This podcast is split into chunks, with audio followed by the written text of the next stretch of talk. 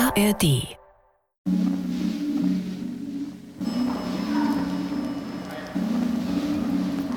Herr Dr. Asmus, Ja, bitte. diese Nachricht wurde an der Rezeption für Sie abgegeben. Ah, danke. Warten Sie, das ist für Sie. Ich muss dringend mit dir reden, Susan. Susans Handschrift. Kein Zweifel. Eine junge Dame möchte Sie sprechen. Sie ist in Berlin. Aber sie müsste doch in London sein. Bitte, folgen Sie mir. Wer ihn nicht kannte, würde ihn für einen gemütlichen Mann halten. Klein und rund, fast glatt sein volles Gesicht mit einigen Falten um die Augen und die Mundwinkel. Dirk Asmus hatte es weit gebracht. Nicht ohne Grund war er Europachef von Peterson und Peterson. Er hatte sich einen Platz im Heiligtum des Konzerns erobert, dem Board of Directors am Firmensitz in Atlanta unermüdlich im Dienst an der Gesundheit. Dirk Asmus widmet sein ganzes berufliches Dasein dem medizinischen Fortschritt. Hatte die Frankfurter Allgemein in einem Porträt über ihn geschrieben. Warum hat sie nicht angerufen? Kündigt sie? Nein. Das hätte sie mir übermorgen persönlich in London sagen können. Kommen Sie? Sie wollen mich feuern. Aber der Aufsichtsrat hat nicht getagt. Die Zahlen stimmen. Wichtige Projekte stehen kurz vor der Markteinführung. Oder doch? Hier. Sie ist hier in diesem. Ja. Susan? Die letzte Flucht.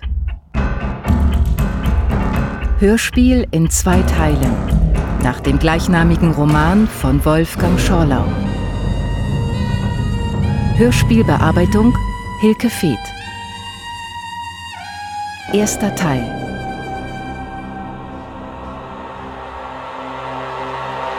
War New York schlimm? Sehr schlimm. Und hast du was Nützliches gelernt? Ja, ich weiß jetzt, dass dein Gesicht aus 43 einzelnen Muskeln besteht. Manche davon kannst du willentlich bewegen, auf andere hast du keinen bewussten Einfluss. Das FBI weiß etwas über meine Gesichtsmuskeln, Georgi. Ja, eine ganze Menge. Was? Naja, wenn du dich an etwas erinnerst, äh, an etwas Schönes zum Beispiel. Mach ich gerade. Was richtig Schönes. Haben wir lange nicht gemacht. Olga, dann wandern deine Pupillen nach links oben. Wenn du dir aber etwas ausdenkst, dann wandern sie nach rechts oben. Das kannst du nicht beeinflussen, das ist hirnphysiologisch gesteuert. Und so kann man erkennen, ob ein Zeuge lügt. Und? Wohin sind meine Pupillen gewandert? Oh, äh, Moment, Olga, entschuldige bitte. Hallo? Guten Abend. Hier Lehmann, Dr. Hartmut Lehmann. Spreche ich mit Georg Dengler aus Stuttgart? Ja? Ich äh, möchte Sie engagieren. Geht das schon wieder los? Um was geht's denn? Um den Fall Voss. Sie haben sicher schon davon gehört. Nein? Äh, Professor Voss ist ein Freund von mir. Ich äh, bin sein Anwalt. Ich, ich brauche Hilfe bei seiner Verteidigung. Äh, Sie wurden mir empfohlen. Was wird Ihrem Freund denn vorgeworfen? Mord. Lesen Sie keine Zeitung. Ich war ein paar Wochen im Ausland. Können Sie nach Berlin kommen? Wann? Morgen. Georg Dengler hatte sich darauf gefreut, ein paar Tage mit Olga zu verbringen. Georgi. Wenn er einen Auftrag lieber nicht annehmen wollte, verlangte er ein überhöhtes Honorar. Dann erledigte sich die Sache meist von selbst. Ich sage Ihnen meine Konditionen. 180 Euro pro angefangene Stunde plus Mehrwertsteuer und Spesen. Ja, das geht in Ordnung. Morgen um 14 Uhr in meiner Kanzlei. Dr. Lehmann und Partner, Friedrichstraße 47. Hallo? Ja, morgen 14 Uhr, okay.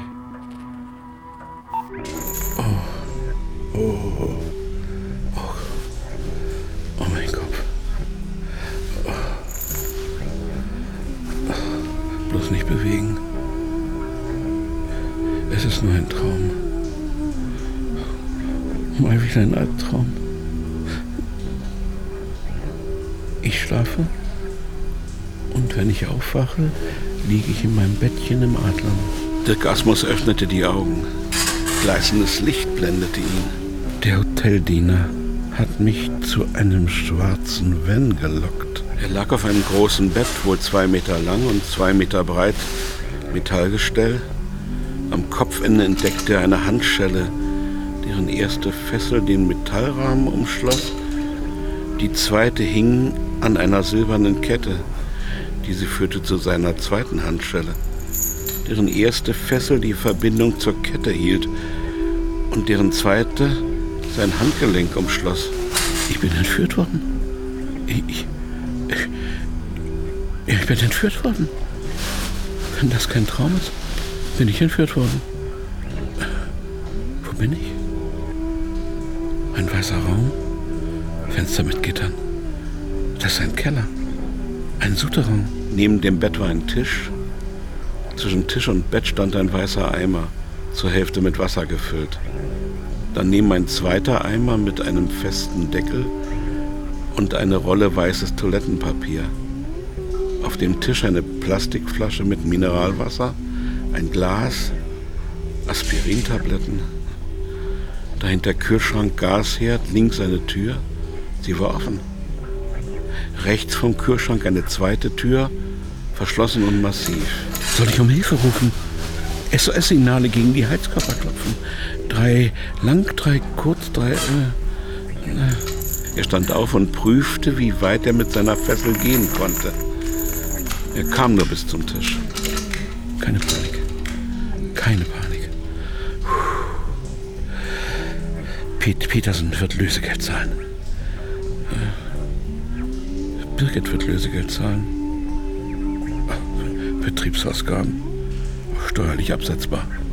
Ach, die Zahlen. Petersen muss zahlen. Ah, nicht Birgit und ich. Ob Birgit überhaupt zahlen wird? Du fährst nach Berlin morgen? Wir haben uns drei Wochen nicht gesehen und einiges nachzuholen. Ich weiß, aber was soll ich denn Sag machen? ab, sag einfach ab. Das geht nicht, Olga. Der Kerl, dieser Voss, war voller Blut, als er verhaftet wurde. Отвратительно. Er sah aus wie ein Mörder. Du sollst keinem Mörder helfen, einem Kindermörder, Georgi. Ja, noch gilt die Unschuldsvermutung. Ein neunjähriges Mädchen, Tschort. Olga, Die Zeitungen waren voll mit der Geschichte. Erst hat er es entführt, dann vergewaltigt und erschlagen. vielleicht kann ich ihn sprechen und sehen, ob er lügt. Ich würde mein neues Wissen gern ausprobieren. Und wenn es war, dann bin ich ganz schnell wieder da. Okay? Dengler begeisterte sich für nichts. Er beherrschte die Menschenjagd, mehr nicht. Manchmal machte ihm das zu schaffen. Aber ihm fiel nichts ein, wofür er sich begeistern konnte, außer für Olga. Dass diese Frau sich für ihn entschieden hatte, hielt er immer noch für eine Art Missverständnis ihrerseits. Er hatte keine Ahnung, was sie an ihm anziehend fand. Hatte er das FBI-Seminar in New York gebucht, um für sie interessanter zu werden? Das Bundeskriminalamt hatte den Kurs bezahlt. Die Behörde schuldete ihm noch etwas. Bei seinem letzten Fall für das BKA wäre er fast erschossen worden. Deshalb das Angebot, das Seminar in New York. Gefühle lesen, herausfinden, ob andere lügen. Warten. Warten. Warten. Zweimal gepinkelt. Wie viele Aspirin geschluckt? Draußen wurde es dunkel. Gestern Abend hatte man ihn entführt und noch immer hat er niemanden gehört oder gesehen. Wusste nicht, wo er war. Und warum er hier war. Ich schlafe. Ich schlafe und morgen bin ich frei. Der Mann sah so aus, wie er sich einen Entführer vorgestellt hatte. Schwarze Wollmaske, schwarze Jeans, schwarzer Pullover und schwarze Handschuhe. Er war nicht viel größer als er selbst. Mögen Sie thailändisch? Angenehme Stimme, kein ausländischer Einschlag, kein Dialekt. Der Mann stellte eine weiße Plastiktüte auf den Tisch, nahm eine Pappschachtel heraus und schob sie auf die andere Tischseite. Bier oder Cola? Cola wäre vernünftig. Nun, Der Mann zog zwei Dosen Heineken aus der Tüte. Bier bitte. gut. Gut, hier. Ja, essen Sie. Er hat die Tür nicht abgesperrt. Ich könnte den Tisch umkippen. Thai Curry. Und dann? Hm. Ich, ich, ich habe Hunger.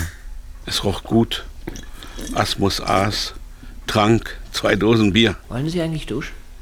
Ich will erst mal wissen, was Sie von mir wollen. Re reden. Ach, reden. Ja. Kein Geld? Nein, kein Geld. Und was wollen Sie mit mir reden? Wie Sie Ihr Geschäft betreiben. Schickt Sie Pfizer. Nein. Böhringer. Nein, ich komme nicht von der Konkurrenz. Sie wollen wissen, wie Petersen sein Geschäft betreibt? Ja, Ja, warum? sagen wir, es interessiert mich. Und dann? Dann können Sie gehen. Einfach so? Ja, einfach so. Versuchen Sie nicht, mich zu identifizieren. Dann passiert Ihnen nichts. Hören Sie mal zu, ich bin kein Chemiker, ich bin kein Forscher, ich bin eher, ich bin ein Kaufmann. Mir genügt das, was Sie wissen. Gibt es in der Sache einen Haken? Ja, wenn Sie mich belügen, stehe ich auf und gehe und komme erst am nächsten Tag wieder zurück. Wenn er etwas von mir will, dann stärkt das meine Position. Asmus fühlte sich plötzlich wie in einer Geschäftsverhandlung. Und darin kannte er sich aus. Ich kann Ihnen keine Firmengeheimnisse verraten. Sie werden meine Fragen beantworten. Gut. Erste Verunsicherung.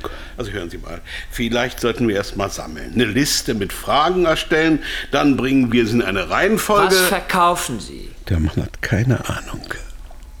ich vertrete ein Unternehmen, das Arzneien herstellt und vertreibt. Ich verkaufe Medikamente. Ich frage Sie noch einmal, was verkaufen Sie wirklich? Was will er? Soll ich Ihnen die Namen sagen? Pertulacon Mezzanin.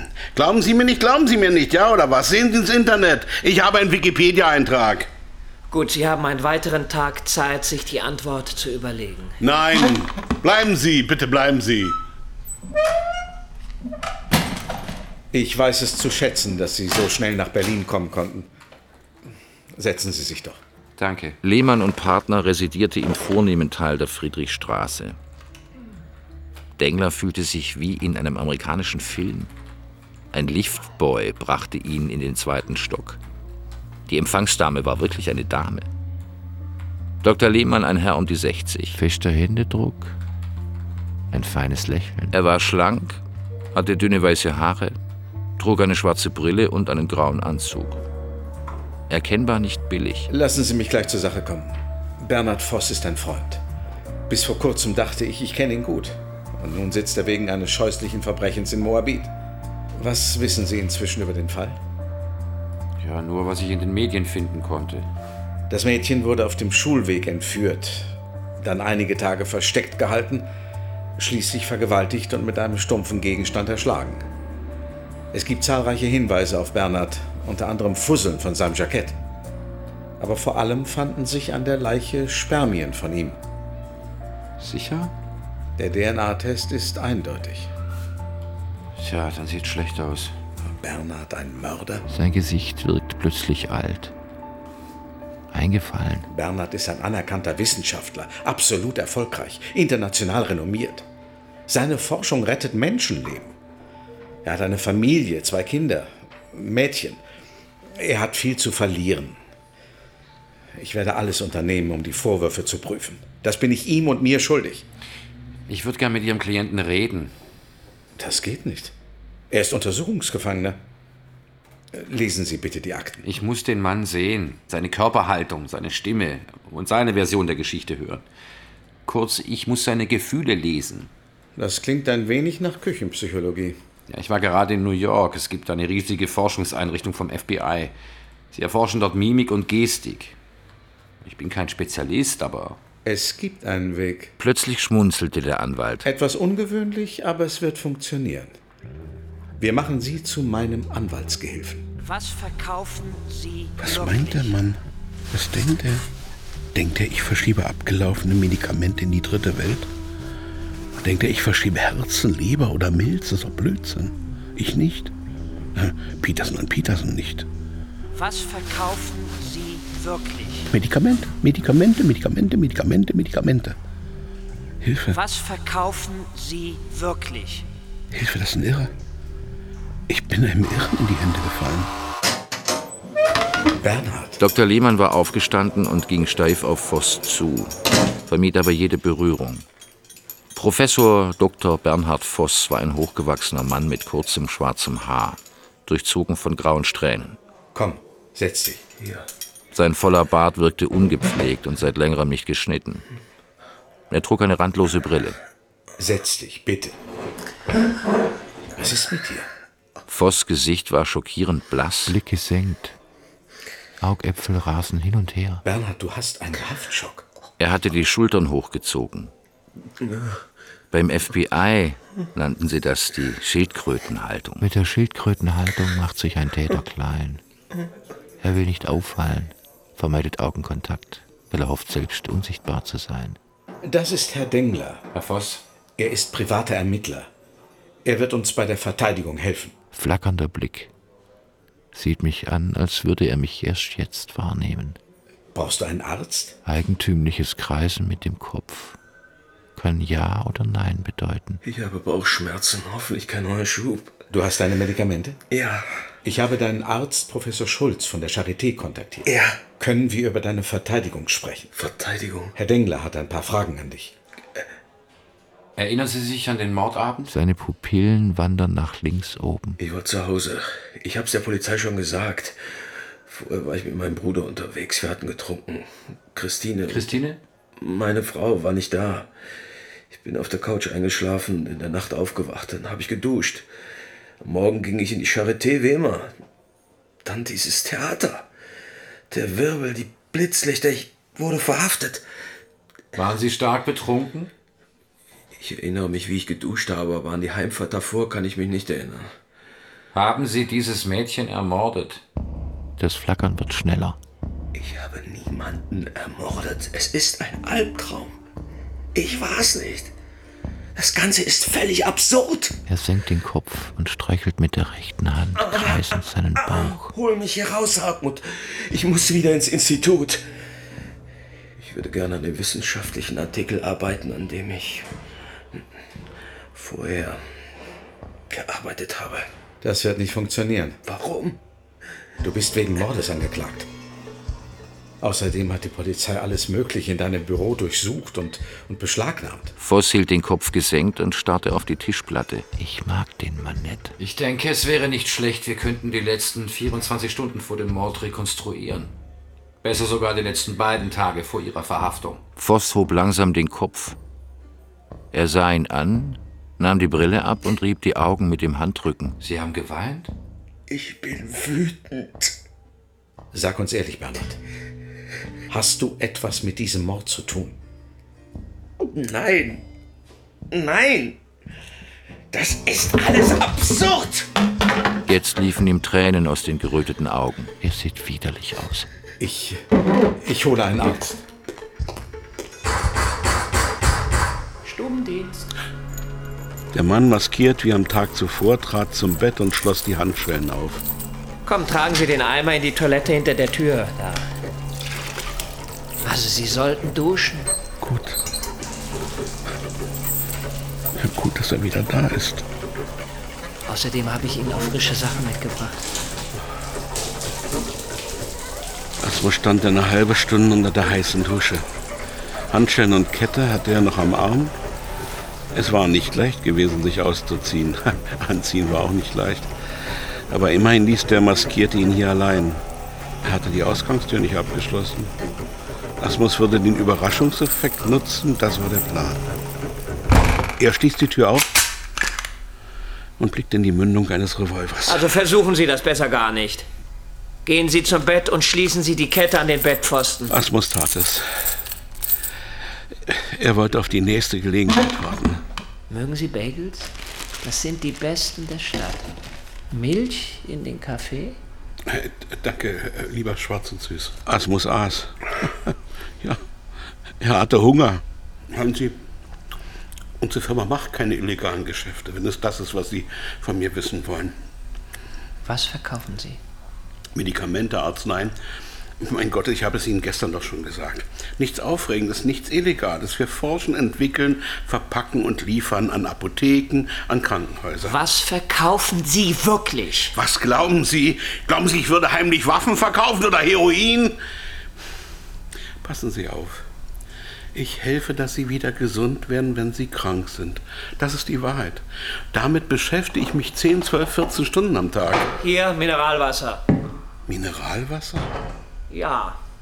Und überlegen Sie weiter, was Sie verkaufen. Bleiben Sie hier, bitte bleiben Sie hier. Was wollen Sie wissen? Ich sag's Ihnen. Was verkaufen Sie? Arznei! Nein. Bleiben Sie! Fassungslos starrte Asmus ihm nach. Er konnte nicht anders. Tränen rannen über sein Gesicht. Nun, was ist Ihr Eindruck? Was sagt die FBI-Schule? Ich weiß es nicht, ehrlich. Voss steht unter Schock. Was meinen Sie? Hat er es getan? Es kann sein, ja. Dana tut mir unendlich leid. Ekelhaft, wie Sie die Festnahme als Medienereignis inszeniert haben. Er beendete gerade eine kleine Operation, als er nach draußen gerufen und verhaftet wurde. Die Beweislast ist erdrückend. Sicher ist aber, dass Bernhard das Mädchen nicht selber entführt hat. Er hat für den ganzen Nachmittag der Entführung ein Alibi. Er hat eine Arbeitsgruppe am Institut geleitet. Dann geht die Polizei davon aus, dass er die Entführung beauftragt hat. Man konnte bisher nicht ermitteln, wer den Auftrag ausgeführt hat. Es gibt zwei Ansatzpunkte. Einen haben Sie benannt. Wer hat Jasmin entführt? Zweitens, wo kommt das Sperma her? Spermien leben nur 24 Stunden. Werden Sie mir bei seiner Verteidigung helfen? Entschuldigen Sie mich einen Moment. Dengler trat aus dem Café ins Freie und wählte Olgas Nummer. Ja, Olga, ja, mein Kunde will, dass ich die Akten von dem Fall studiere und dass Sie den Fall übernehmen. und Hm, was möchtest du?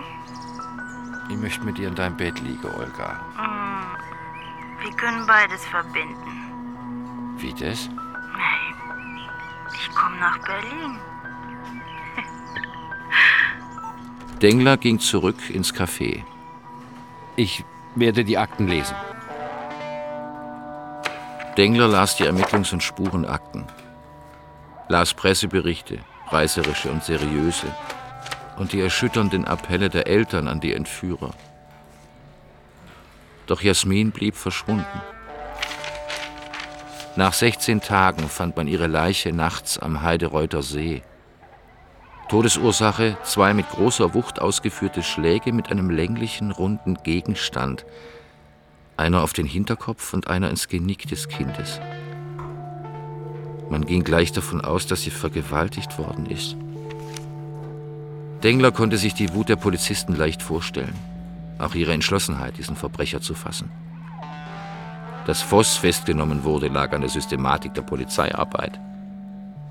Finn Komarek, Hauptkommissar, lautete die Unterschrift unter dem Antrag des Hausdurchsuchungsbeschluss.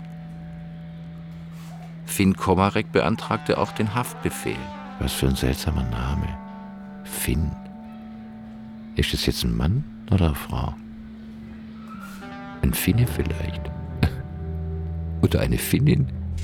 Was verkaufen Sie? Ich bin einem Irren in die Hände Was gefallen. verkaufen Sie? Vater unser, der du bist im Himmel, zu uns komme dein Reich und deine Herrlichkeit, dein Wille geschehen, im Himmel wie auf Erden.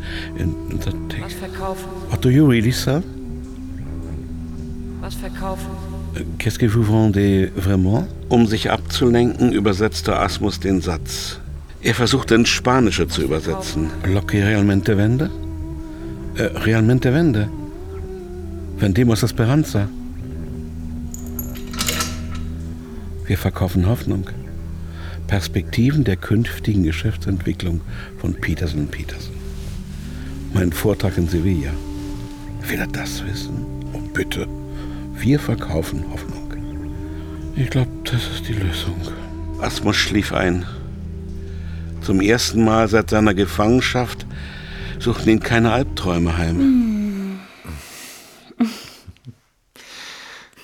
Wie kam man auf ihn? Dengler war mit Olga sofort ins Hotel gefahren. Naja, der Waage vom Voss ist eine Stunde früher in der Innenstadt von Erkner. bloß wenige Kilometer vom Tatort entfernt von einer Blitzanlage fotografiert wurde. Er ist mit 96 Kilometer durch den Ort gerast. Das Gesicht des Fahrers war durch die Sonnenblende verdeckt. Und warum hat er die heruntergemacht? Ja, für den Fall, dass er blitzt wird, eben. Aber Georgi, wenn er damit rechnet, wäre es klüger gewesen, langsamer zu fahren. Hm. Und das nützt auch nichts, weil das Foto das Nummernschild des Wagens wiedergibt. Ja, Voss war aufgeregt. Der hatte eben ein Kind umgebracht. Adrenalin bis oben hin. Da denkt er doch nicht logisch. Mm. Olga, äh, das ist mit den anderen Indizien. Fusseln von seinem Jackett und seine Spermien an der Leiche. Wie lange leben Spermien? 24 Stunden maximal, eher weniger. Dann muss man doch nur diese letzten Stunden rekonstruieren. Aber Mann verliert doch keine Spermien, ohne es zu bemerken. Hm. Der dritte Tag. Dirk Asmus hatte auf seinen Entführer gewartet. Hallo? Wie heißen Sie eigentlich? Nennen Sie mich Henry.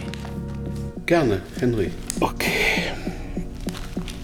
Schaffen wir eine positive Atmosphäre, Henry. Sie haben Zeitung mitgebracht. Danke. Machen wir Konversation, Henry. Sie werden nicht vermisst. Was? Dirk Asmus blättert in der Süddeutschen, dem Tagesspiegel, der Berliner Zeitung und schließlich in der BZ. Nichts. Gar nichts. Die Polizei wird, wird eine Nachrichtensperre verhängt haben. Komm, Hände auf den Tisch, los. Los, Ihre Hände, los. Ja. Den Mund schließen. Mhm. Keine Angst, keine Angst. Ich rufe jetzt mal die Polizei an. Ich stelle laut, damit Sie mithören können. Vermittlung der Polizei, guten Tag. Also ich, ich möchte eine Meldung über die Entführung von Dirk Asmus machen. Von wem? Von Dirk Asmus. Er wurde entführt. Ich möchte bitte die Sonderkommission sprechen. Bitte bleiben Sie am Apparat. Ihre Verbindung wird gehalten. Sagten Sie Asmus? Wir haben keine vermissten Meldungen zu dem Namen. Möchten Sie? Asmus? Ja, hallo, Frau Asmus. Wir hatten gestern miteinander gesprochen. Ach ja. Wissen Sie schon, wann Ihr Mann wieder zurückkommt? Nein, er, er hat mir eine SMS geschickt. Es dauert wohl noch etwas. Ah. Ist er immer noch auf dem Kongress in Brasilien? Ja, Gut, dann sagen Sie Ihrem Mann einen Gruß von mir. Ein Gruß von Henry. ja gerne. Es scheint wohl noch etwas länger bei ihm zu dauern. Ja. Wiederhören. Birgit klingt so fröhlich. Sie werden nicht vermisst. Ist die erleichtert? Können Sie sich das erklären? Hinter all dem wird doch nicht Birgit stecken. Sie wird diesen Henry doch nicht bezahlt haben. Nein, nein. Äh, unmöglich? Haben Sie über meine Frage nachgedacht? Wir verkaufen Hoffnung. Ah, Volltreffer. Ich will wissen, wie Sie das machen. Haben Sie mal ein Stück Papier und einen Kugelschreiber? Hier ist ein Stift. Nehmen Sie bitte die Zeitung. Ich kann es so besser erklären, wenn ich es aufmale. Es ist nicht schwer zu verstehen. Hier ist das Geld, dieser Kasten für Krankenkasse und Geld. Dieser hier ist für Peterson und Peterson. Meine Aufgabe besteht darin, möglichst viel Geld von der einen Seite auf die andere zu transportieren. Das ist das ganze Geheimnis. Das hat mit Hoffnung noch nichts zu tun. Die Hoffnung ist die Methode dieses Geldtransfers. Gut, und wer steht zwischen beiden? Ist das der Arzt? Genau. Der Arzt steuert den angestrebten Geldfluss buchstäblich mit jedem Rezept. Aber spielt der Patient in Ihren Überlegungen auch eine Rolle? Natürlich. Ohne den Patienten kein Geschäft. Aber stimmt es, dass Sie den Ärzten kostenlos Computer, Drucker, Software und dergleichen zur Verfügung gestellt haben? Stimmt das? Stimmt. Warum? Nun, Peterson und Peterson versteht sich als Partner der Ärzteschaft.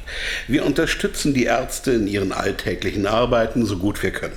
Ist das Ihre Antwort? Ja, wir empfinden eine Verantwortung für den Gut, Arzt. Sie haben gerade Ihren Aufenthalt hier um einen Tag verlängert.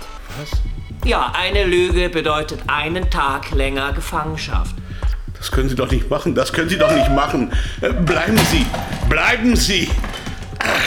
Das ist ein Irrer, das, das, das ist ein Irrer. Warum vermisst mich denn niemand? Bernhard hat dieses Mädchen nicht vergewaltigt. Christine Leonhard Voss saß aufrecht auf der Couch, die Hände auf ihren Knien gefaltet. Ich bin Frauenärztin, ich weiß, wozu Männer in der Lage sind. Und ich weiß, dass Bernhard das Mädchen nicht vergewaltigt hat. Sie trug ein helles Leinenkostüm und Ohrringe mit einem dunkelblauen Stein, die ihre blondierten Haare zur Geltung brachten. Aber Sie wissen wohl, dass an der Leiche von Jasmin Berner Sperma ihres Mannes gefunden wurde. Man hat es mir gesagt. Sperma verliert man nicht unbemerkt. Das ist mir bekannt. Spermien sollen maximal 24 Stunden leben. Außerhalb der Vagina. Innerhalb der Vagina können sie bis zu sieben Tage überleben. Glauben Sie mir. Dengler ärgerte sich. Er wusste nicht mehr, ob der Gerichtsmediziner die lebenden Spermien in oder an der Leiche gefunden hatte. Irgendwo und irgendwie muss er die Spermien verloren haben. Schildern Sie mir bitte Ihren Tag. Die Nachtfolge der Tat ist er spät wie immer aus der Charité zurückgekehrt. Er steht vor dem Ende einer neuen Testreihe für ein neues Medikament gegen Morbus Crohn. Morbus Crohn? Ja, eine Darmkrankheit, an der er selber leidet. Ah. Er berichtete euphorisch davon und später sind wir dann zu Bett gegangen. Entschuldigen Sie die Frage. Hatten Sie Sex? Nein? Sie atmet tief ein. Einmal, zweimal. Sie ringt um ihre Fassung. Frau Voss war Treue, ich meine Untreue, je ein Thema zwischen Ihnen? Sie reibt die Handflächen aneinander und fährt mit den Fingernägeln an der Innenseite der linken Hand entlang. Nein, Sie ist nervös. wir sind beide treu. Wir haben uns nie Treue geschworen. Wann sahen Sie sich das nächste Mal? Am Abend, als ich nach Hause kam, das muss so um Mitternacht gewesen sein, da lag er auf dem Sofa. Hatte wohl etwas zu viel getrunken. Kam das öfter vor? Nur wenn er mit seinem Bruder unterwegs ist. So, ich weiß nicht, einmal im Monat. Rüdiger feiert gerne. Ich habe ihn dann zugedeckt und bin ins Bett gegangen. Und dann? Ja, in der Nacht ist er dann irgendwann zu mir gekrochen, müde, aber geduscht. Und am Morgen war es wie jeden Tag, außer dass er zweimal Aspirin genommen hat. Er hat dieses Mädchen nicht umgebracht. Er könnte es nicht, glauben Sie mir. Die Polizei hat ein Jackett beschlagnahmt, schwarz-weiß kariert. Wo war's? In Bernhards Kleiderschrank. Es ist uralt. Dieser weitwunde Blick. Bernhard hat das jahrelang schon nicht mehr Die getragen. Frau tut mir leid. Ich äh, hoffe, Sie können etwas für meinen Bruder tun. Georg Dengler suchte Rüdiger Voss in der Helios-Klinik in Berlin-Buch auf. Er war deutlich jünger als sein Bruder Bernhard. Schmaleres Gesicht, die Haut gebräunt, das schwarze Haar perfekt nach hinten gekämmt. Ein attraktiver Mann, der ihn mit wachen grauen Augen interessiert musterte. Halten Sie es für denkbar, dass er das Mädchen um- umgebracht hat? Nein. Ich habe keine Erklärung dafür. Ihr Bruder hat an einem Medikament geforscht gegen Morbus Crohn. Was hat es damit auf sich? Genau darüber sprachen wir an dem unglückseligen Abend im Zwiebelfisch. Die Testreihe, die mein Bruder betreute, war fast zu Ende. Die Ergebnisse vielversprechend. Er freute sich. Vielversprechend, was bedeutet es? Das Medikament ist wirksam. Es wird vielen Menschen helfen. Auch ihm selbst. Sie sind beide Wissenschaftler geworden. Er forscht. Ich bin näher am Menschen dran. Ich heile. Hier in der Klinik in Buch. Gut, Herr Voss, ähm, kommen wir nochmal zu dem Tatabend. Ihr Bruder war betrunken, als Sie ihn nach Hause gebracht haben. Ja, aber nicht sternhagevoll. Wahrscheinlich aber mehr als 0,8 Promille. Und Sie? Ich hätte wohl auch besser ein Taxi nehmen sollen. Sie waren noch in anderen Lokalen. Wir nahmen noch einen Absacker in der K-Bar am Saviniplatz. Sie haben Ihren Bruder zu Hause abgesetzt. Hatte er keinen eigenen Wagen dabei? Nein, er bat mich, ihn am Prenzlauer Berg abzuholen. Was wollte er dort? Ich habe ihn nicht danach gefragt. Wann haben Sie ihn zu Hause abgesetzt? Etwa Viertel nach elf. Oh, Sie erinnern das so genau? Ich hatte das Radio an. Nach den Nachrichten brachte der RBB Can't Buy Me Love. Ich bin Beatles-Fan. Wo könnte Ihr Bruder sein Sperma verloren haben? Es ist mir, ehrlich gesagt, ein Rätsel. Verzeihen Sie, aber die Patienten warten. Wir, also die ganze Familie, wir zählen auf Sie. Plötzlich wirkt er unsicher. Äh, nur noch eine Frage. Als Sie Ihren Bruder abgeliefert haben, stand da sein Mercedes auf der Straße? Ich glaube nicht. Ich habe aber nicht darauf geachtet. Sie entschuldigen. Birgit, das Büro. Susan, niemand vermisst mich. Wieso? Dirk Asmus lag die ganze Nacht wach und überlegte. Ich, ich, ich werde kooperieren. Alles tun, was Henry will. Eine Lüge bedeutet einen Tag länger Gefangenschaft. Keine großen Geheimnisse. Wir verkaufen Hoffnung. Ihr wird verhaftet werden. Morgen. Ah, Finn. Dein Kindermörder hat Ausgang bekommen. Voss. Aha. Er wird in die Charité gebracht, angeblich wegen einer Krankheit, die er hat. Woher weißt du das? Ich kenne jemanden in Moabit. Und geht uns das was an? Nein, das ist Sache der Justizverwaltung. Warum erzählst du es mir dann? Ich dachte, es interessiert dich. Du hast ihn zur Strecke gebracht. Voss sitzt, fertig. Der nächste Kandidat. Ich wollte es nur gesagt haben. Ich habe noch was zu erledigen. Bis später. Als ihr Stellvertreter Jörg Schöttle die Tür hinter sich geschlossen hatte, wählte Finn Kommerek eine Nummer. Wieso erfahre ich nichts davon, dass der Voss ausgeführt wird? Finn bedeutet auf Irisch hell oder gar weiß. Tatsächlich war sie hellblond, trug das Haar kurz. Ein Männerschnitt, wie ihre Kollegen lästerten. Ich verlange, dass ein Sondereinsatzkommando diesen Ausflug begleitet. Der Mann ist ein Mörder.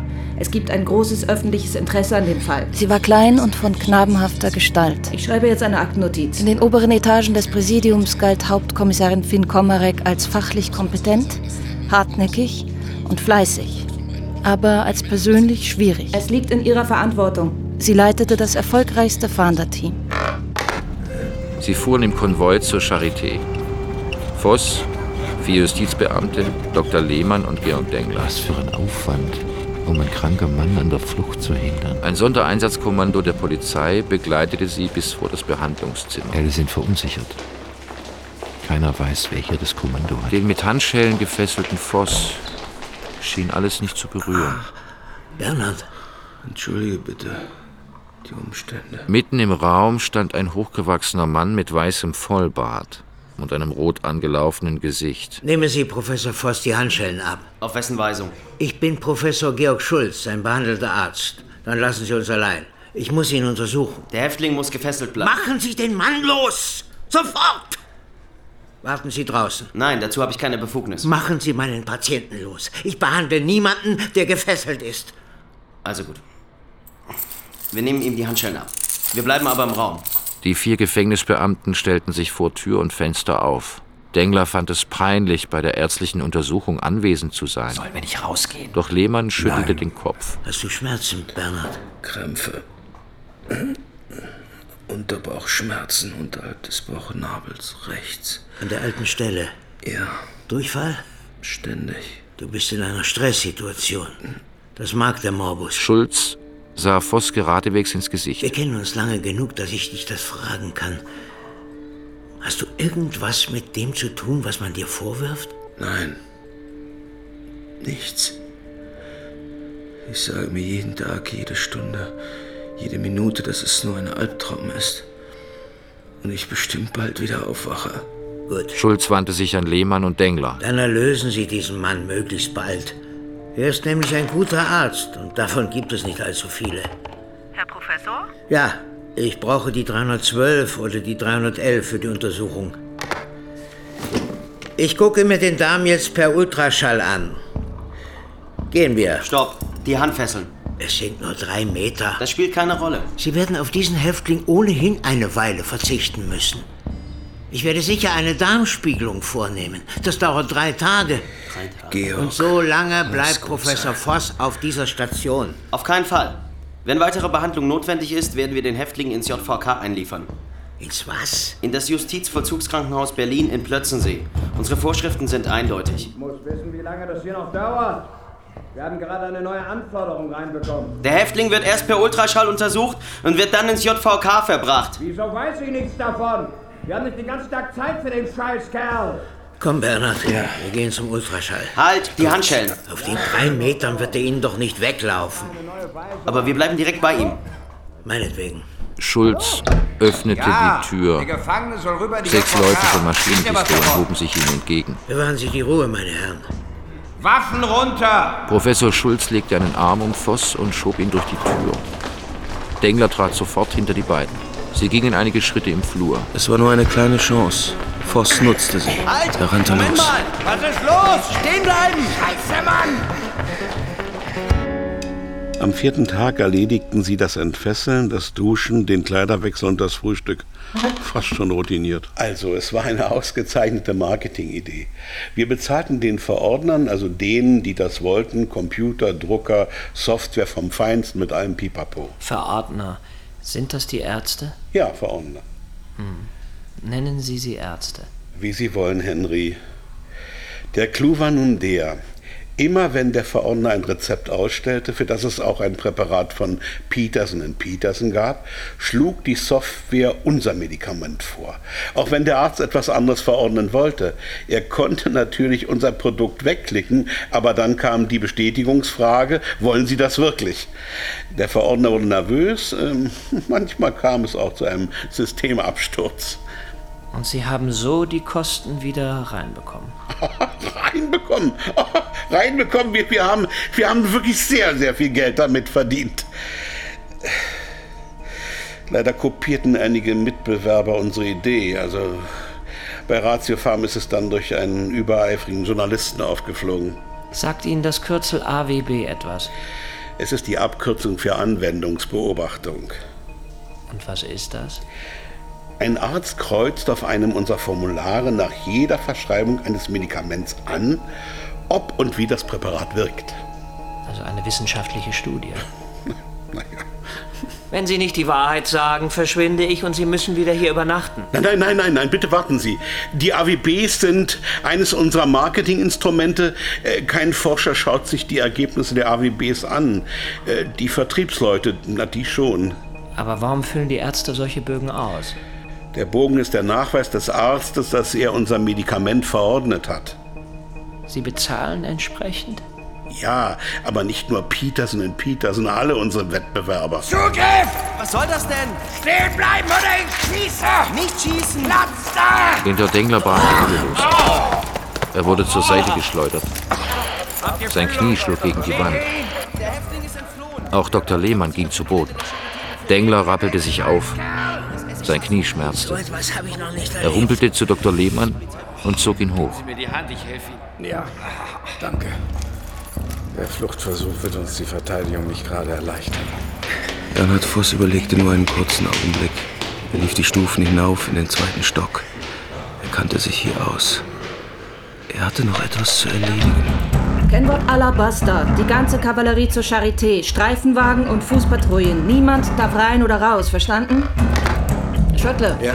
Mitteilung vom Polizeipräsidenten persönlich. Voss ist geflohen, aber er ist noch in der Charité. Wir brauchen ein kleines Leitungsteam, Kleines Leitungsteam. Leitwagen und Hubschrauber in Alarmbereitschaft. Und jetzt auf, wir fahren zur Charité. Dengler humpelte den Flur entlang, trat ins Treppenhaus. Unten hörte er Getrampel und Rufe der Polizisten. Zwei SEKler bewachten den Eingang. Die anderen waren nach draußen gestürmt. Waren die Polizisten auch nach oben gelaufen? Wahrscheinlich nicht. Also nach oben. Die Sekretärin war nicht im Vorzimmer. Bernhard Voss eilte in sein Büro und durchwühlte seinen Schreibtisch. Alles leer. Die Polizei hatte ganze Arbeit geleistet. Aber die Akten hatte sie nicht mitgenommen. Er nahm zwei Ordner heraus. Haben Sie Professor Voss gesehen? Überall standen Leute herum. Dengler fragte nach Voss. Einer hatte einen Mann am Aufzug gesehen. Dengler humpelte dorthin. Die Aufzugskabine befand sich im fünften Stock. Da war Voss vielleicht. Der vierte Tag.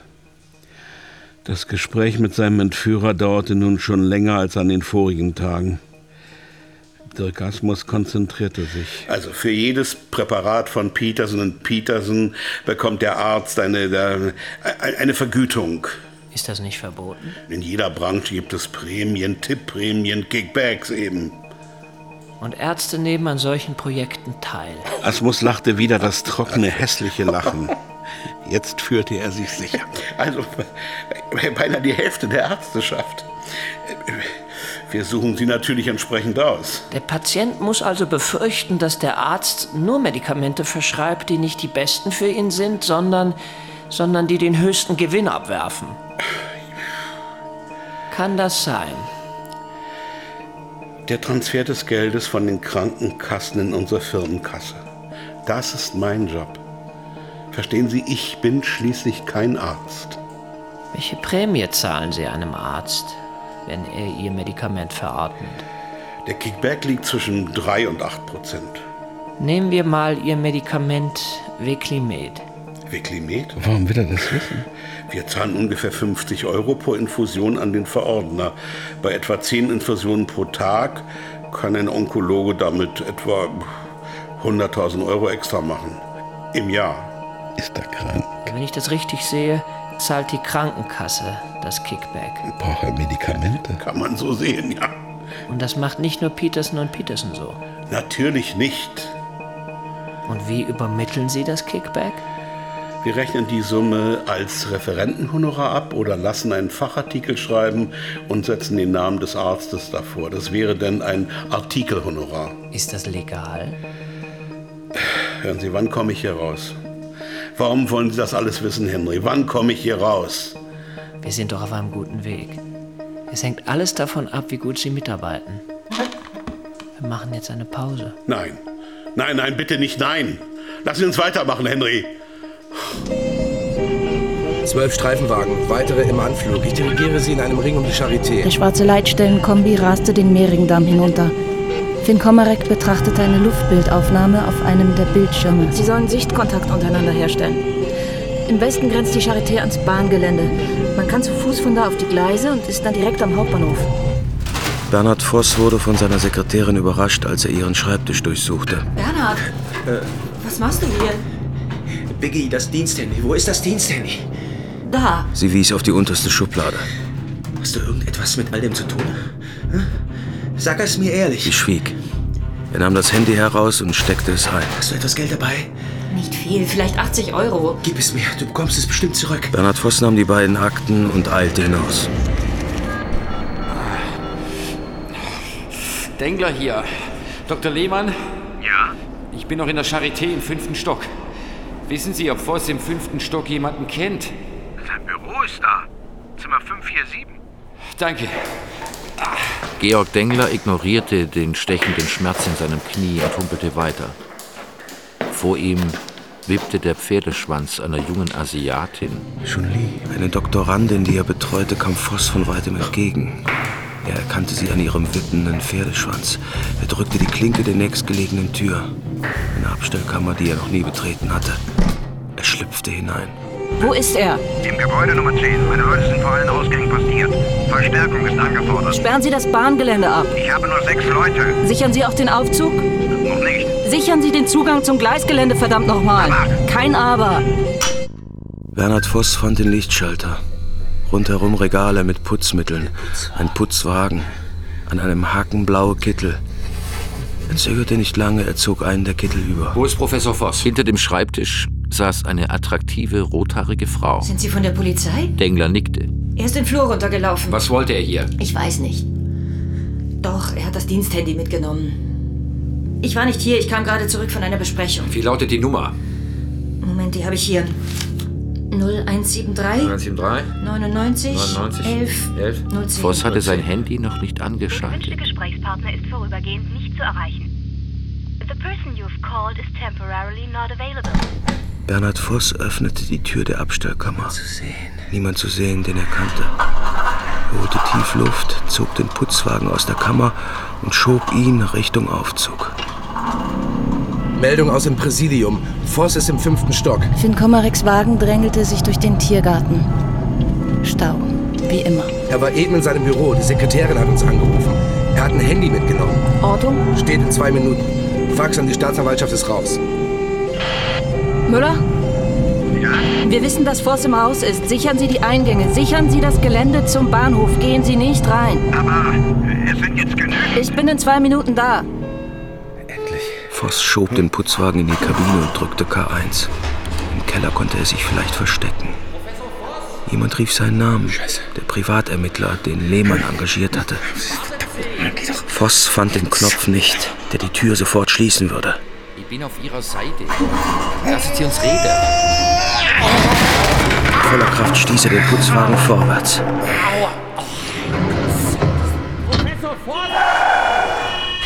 Den Komarex Wagen hielt neben dem Einsatzwagen des E SEK. Wieso ist das Gelände zum Bahnhof nicht gesichert? Weil ich jeden Mann da drin brauche. Was habe ich Ihnen befohlen? Ich will keine Geiselnahme provozieren. Langsam verebbte der Schmerz. Dengler drückte die Ruftaste und verfolgte die Fahrt des Aufzugs auf der Anzeige. Bei K1 hielt der Aufzug. Wohin? Voss presste die beiden Ordner fester an sich. Er musste sie verstecken, aber er kannte sich hier nicht aus. Er folgte dem Gang.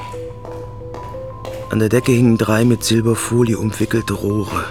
Sie verschwanden in einer gekachelten Öffnung in der Wand. Er zog das Handy aus der Tasche und schaltete es ein. Ja? Christine, Henrik! hör zu. Was ist los? Ich will nur die Unterlagen retten, dann stelle ich mich. Finn Komarek und ihre Kollegen drängten sich mit gezogenen Waffen im fünften Stock aus dem Aufzug. Was, Shettle? Er ist noch im Gebäude. Meldung von der Zentrale. Voss telefoniert. Muss noch im Gebäude sein. In welchem Stock? Das können Sie nicht sehen. Er telefoniert mit seiner Frau. Dengler zog sein Handy aus der Tasche. Ja, Wo sind Sie? im Keller. Voss muss hier irgendwo sein. Hier sieht's aus wie im Labyrinth. Ah! Was haben Sie denn? Ah, mein Knie ist lediert. Ich kann nicht weiter. Wo sind Sie? Vor dem Gebäude, am Einsatzwagen der Polizei. Ich komme. Voss. Voss entdeckte den Privatermittler und rannte los. Was meinen Sie? Bleiben Sie stehen! Ich stehe hier doch schon die ganze Zeit dumm rum. Ich bin auf Ihrer Seite! Das will ich auch hoffen. Ich habe Sie ja engagiert. Dann hatte Voss ihn abgehängt. Plötzlich sah er Tageslicht. Eine Stahlleiter führte nach oben. Eine unbändige Freude erfüllte ihn. Fuck. Was? Die Zentrale hat eben durchgegeben, dass er nicht mehr in unserem Gebäude ist. Sein Handy hat sich in den Sender vom Hauptbahnhof eingeloggt. Finn Komarek befand sich gerade auf einem Flur der Charité. Sie rannte zu einem Fenster. Klar, da unten Leute. Wie zum Teufel hatte er es geschafft, die Charité zu verlassen? Müller! Der Flüchtige ist gerade in eurem Rücken, klettert über den Bauzaun und flieht Richtung Hauptbahnhof. Das kann nicht sein. Ich sehe ihn aus dem fünften Stock, wahrscheinlich nicht mehr lange. Scheiße. Ich sehe ihn auch. Schnappt ihn euch, verdammt nochmal!